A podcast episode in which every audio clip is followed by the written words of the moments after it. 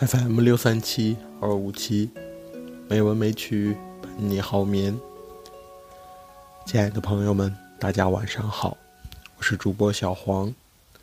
今天是二零二三年一月十七日，欢迎您如期来到美文美曲第两千九百三十七期节目。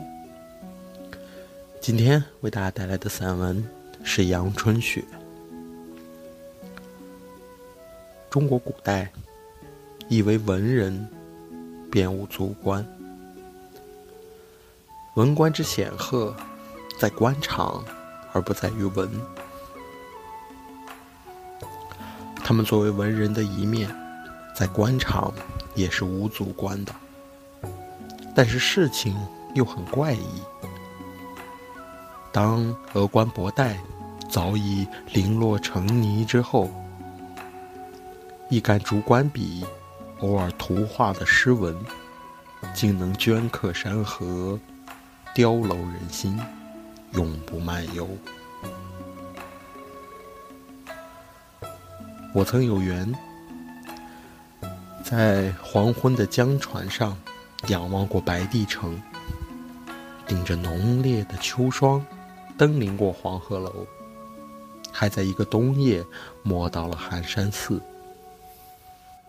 我的周围人才济济，差不多大多数的人的心头都回荡着那几首不必引述的诗。人们来寻景，便来寻诗。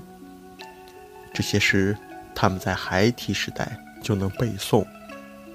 孩子们的想象诚恳而逼真，因此这些城。这些楼，这些寺，早在心头自行搭建。待到年长，当他们刚刚意识到有足够脚力的时候，也就给自己负上了一笔沉重的宿债。焦渴的期盼着对实境实地的塌方，为童年，为历史。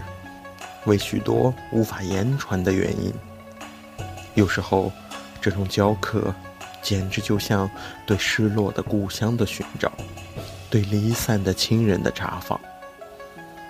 文人的魔力，竟能把偌大一个生命的生僻角落，变成人人心中的故乡。他们褪色的青山里，究竟藏着什么样的法术呢？今天，我冲着王维的那首《渭城曲》去浔阳关了。出发前，曾在下榻的县城向老者打听，回答是：路又远，也没什么好看的，倒是有一些文人辛辛苦苦找去。老者抬头看天，又说：“这雪一时下不停，就别去受这个苦了。”我向他鞠了一躬，转身钻进雪里。一路走出小小的县城，便是沙漠。除了茫茫一片雪白，什么也没有，连一个曲折都找不到。在别地赶路，总要每一段为自己找一个目标，盯着一棵树赶过去，然后再盯着一块石头赶过去。在这里，睁疼了眼，也看不见一个目标，哪怕是一片枯叶，一个黑点。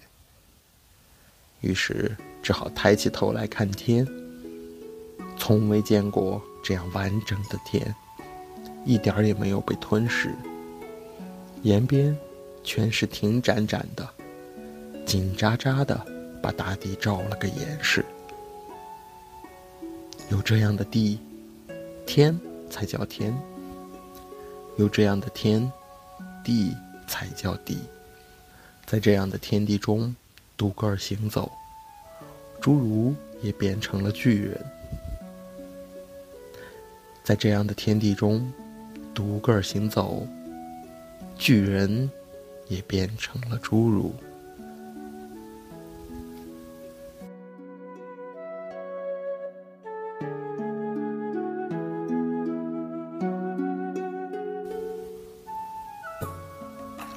今天的配乐是《江上清风游》，希望这优美的音乐能够伴你好眠。今天的节目就到这里了，亲爱的听众朋友们，我们下期再会。